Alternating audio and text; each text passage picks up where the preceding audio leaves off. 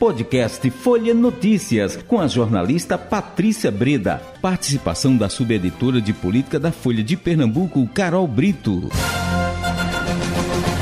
Quinta-feira, 20 de outubro de 2022. Começa agora mais uma edição do podcast Folha Notícias, direto da redação integrada Folha de Pernambuco. Sou Patrícia Breda.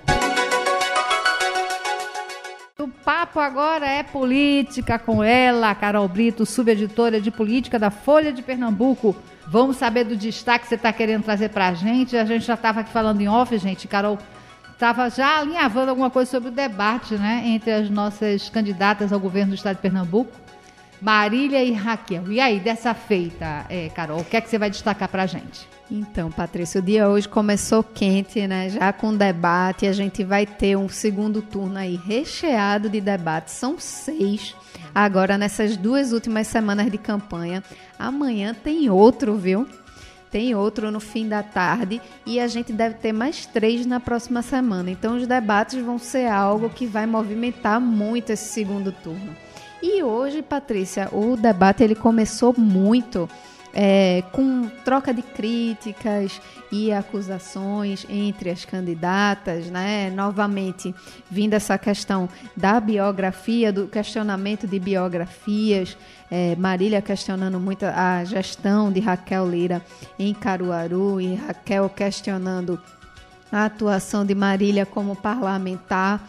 Propostas realmente ficou mais ali para o final, quando chegou as intervenções dos jornalistas e aí começaram a ser colocados algumas questões é, de temas relevantes para o Estado, como por exemplo a questão do polo ali de desenvolvimento do Agreste é, e é, a questão da segurança pública e aí vieram algumas propostas é, das candidatas, mas é, no começo ficou muito aquele tom assim de troca de críticas e acusações que nunca é muito bom, né, Patrícia? Inclusive é o próprio é, candidato ao governo do estado, Danilo Cabral, né, uhum. que é, foi candidato no primeiro turno e acabou em quarto lugar, criticou o debate nas suas redes sociais, dizendo, pedindo inclusive que houvesse mais propostas e menos, menos, troca de acusações.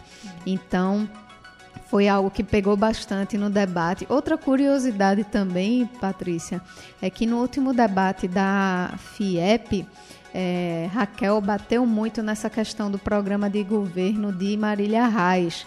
Ela até em tom ali de ironia disse que o debate, o programa de governo de Marília tinha 12 páginas contando capa e contra capa e que ela leu em cinco minutos o programa de Nossa. governo. Uhum. Ela deu essa alfinetada e levou o seu programa de governo para o debate da FIEP, que ela ficou ali fazendo questão de mostrar o tempo todo.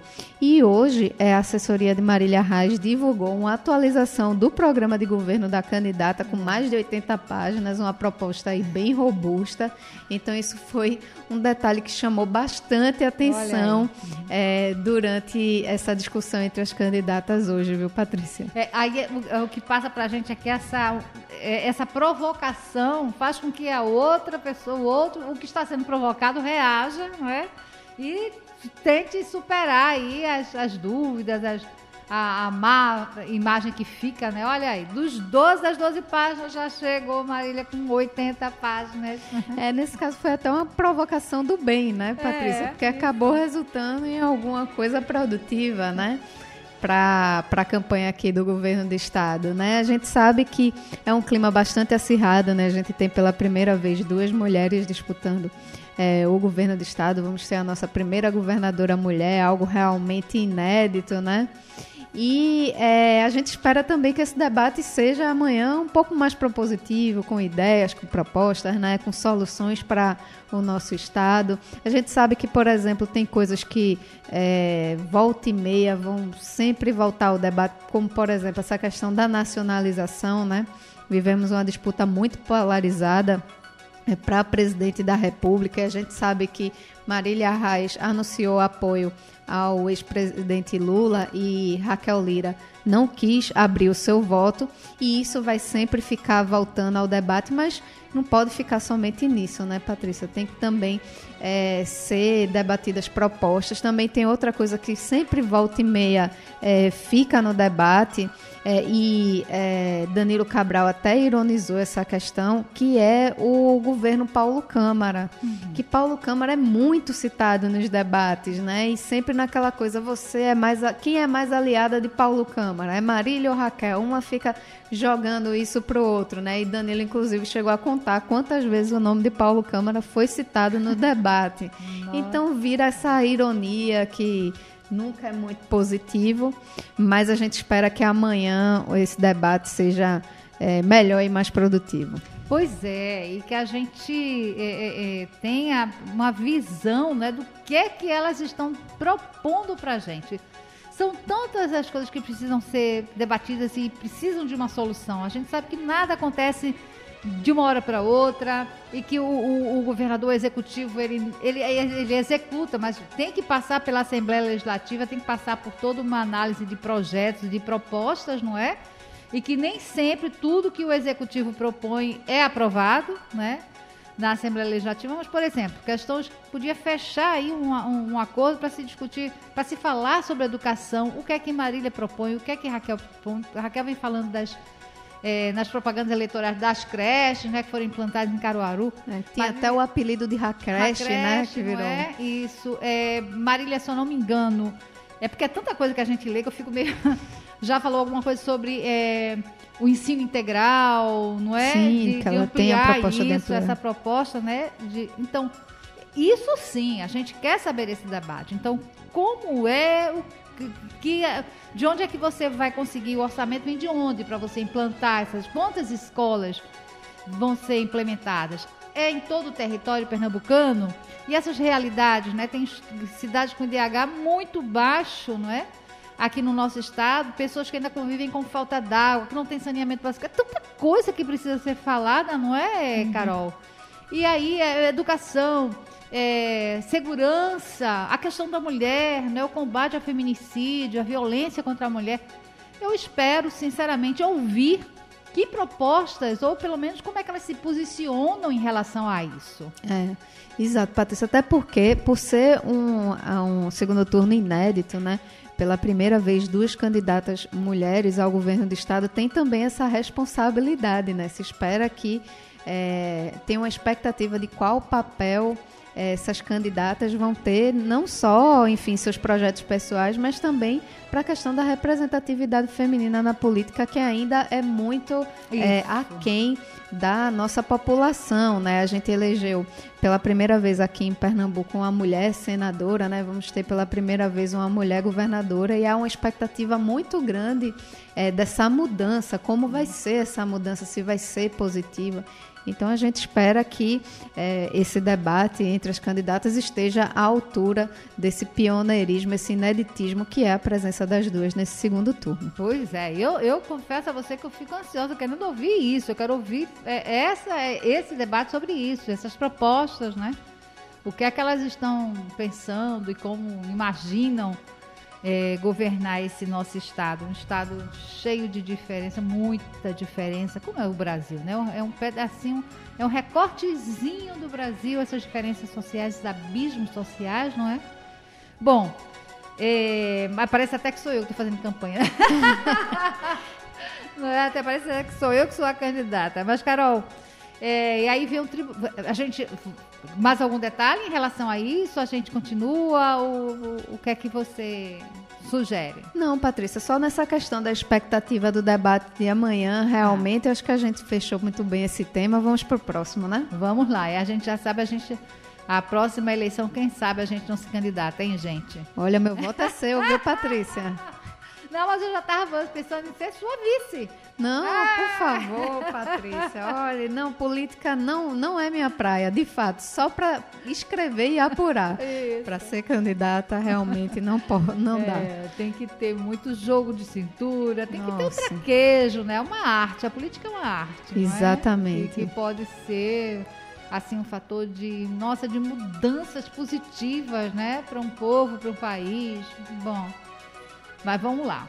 é, a gente também tem essa, o que está movimentando bastante, viu, Carol? Estava vendo aí as redes sociais, inclusive com repercussões negativas, repercussões negativas e positivas, que é a, o Tribunal Superior Eleitoral entrando de pé e cabeça nessa história da, da coibição das fake news, né? Tomou agora realmente as rédeas nas mãos, né? Porque vinha falando, olha, é proibido, e lança o site para você é, poder é, fazer a sua queixa, de, né, ajudar ao, a essa, ao Tribunal Superior Eleitoral tá por dentro do que está acontecendo, investigar, saber, né? E aí a, a, a população, convocando a população, né, para que é, denunciasse, né? E agora o Tribunal Superior Eleitoral entrou de cabeça mesmo nessa história, né, Carol?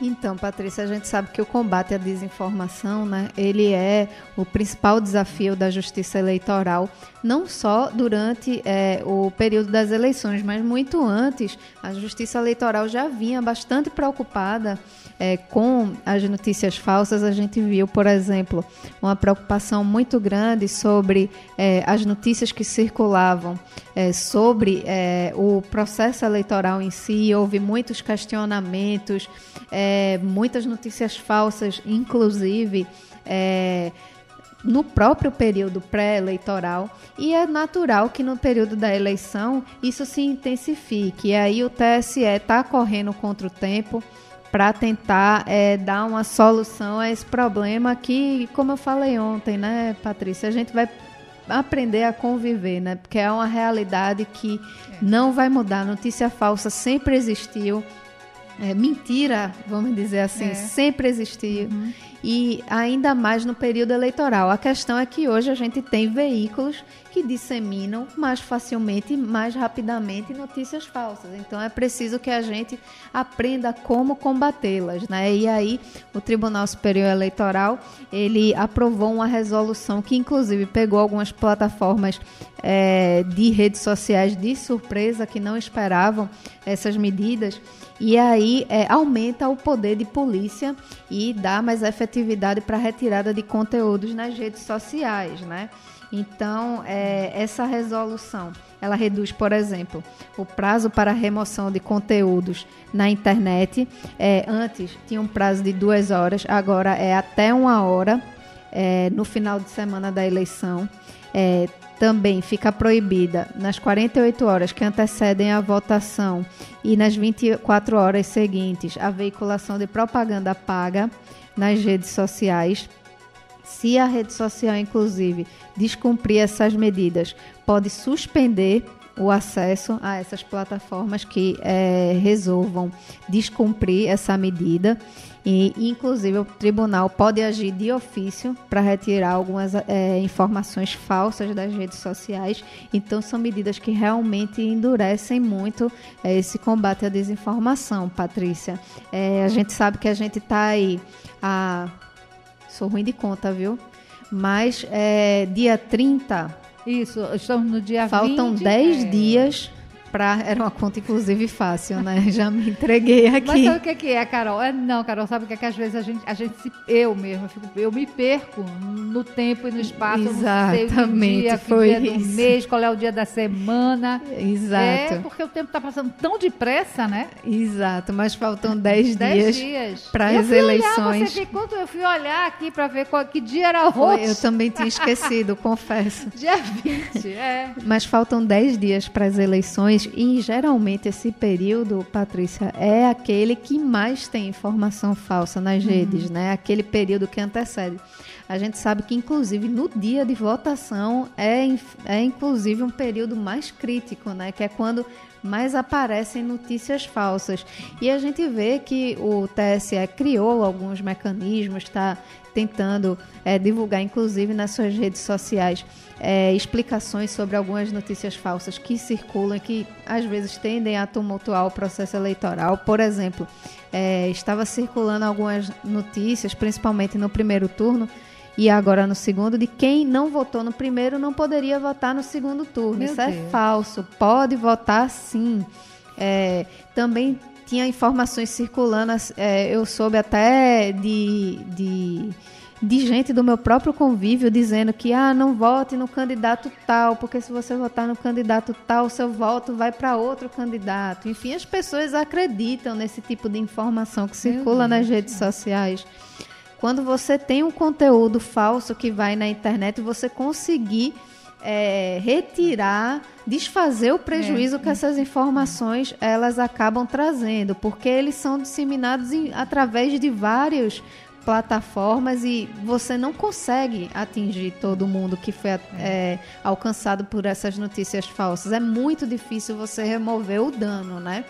Mas ao mesmo tempo é algo que você precisa ver também a questão da liberdade de expressão, né? Que é um, essa dualidade, né? De você combater a notícia falsa e a liberdade de expressão. É algo que a gente ainda está aprendendo a lidar, né? Como você combater a desinformação é. sem afetar a liberdade de expressão e como você também exercer sua liberdade de expressão, claro, respeitando os direitos individuais de cada um, né? A coisa é tão séria, é... chegou num, num ponto tão delicado que eu recebo, eu tenho recebido notícias falsas, mas de pessoas que eu tenho certeza absoluta que estão acreditando mesmo que aquilo é real, Sim. entendeu? É verdade. E já aconteceu de eu mandar uma notícia para uma amiga e ela perguntar. Várias, já várias, com vários colegas, eles perguntam: isso é fake? Isso é verdade? Olha, né? A que ponto chegou essa. Aí eu vou, não, gente, é verdade. Dá uma pesquisada lá no Google, dá uma olhadinha lá na, na, nas redes sociais, vai lá no, no, no portal da Folha, gente é sempre bom fazer essa pesquisa, independente de ser de quem você confia ou não, vai lá. Se você ficou meio desconfiado, vai lá no Google, não passa adiante, porque depois para você avisar, desculpa, Exato. foi fake, aí, aí já foi. E muitas vezes a gente no trabalho, a gente trabalha com notícia e está reclamando. Imagina o cidadão comum que pois tem é. todos os seus afazeres que não tem nada a ver Muita com política e precisa ter essa consciência. Então não é fácil, é algo que a gente realmente vai precisar aprender a conviver. Carol, obrigada pela sua participação aqui com a gente. Acabou o nosso tempo, mas amanhã tem mais. Tá bom, Patrícia. Sempre muito rápido aqui com é. essa nossa conversa, mas até amanhã e vamos continuar apurando as notícias. Chegamos ao fim de mais um podcast Folha Notícias. Perdeu alguma edição ou quer ouvir de novo? É só baixar os aplicativos SoundCloud Spotify e Deezer e buscar pelo canal Podcasts Folha de Pernambuco.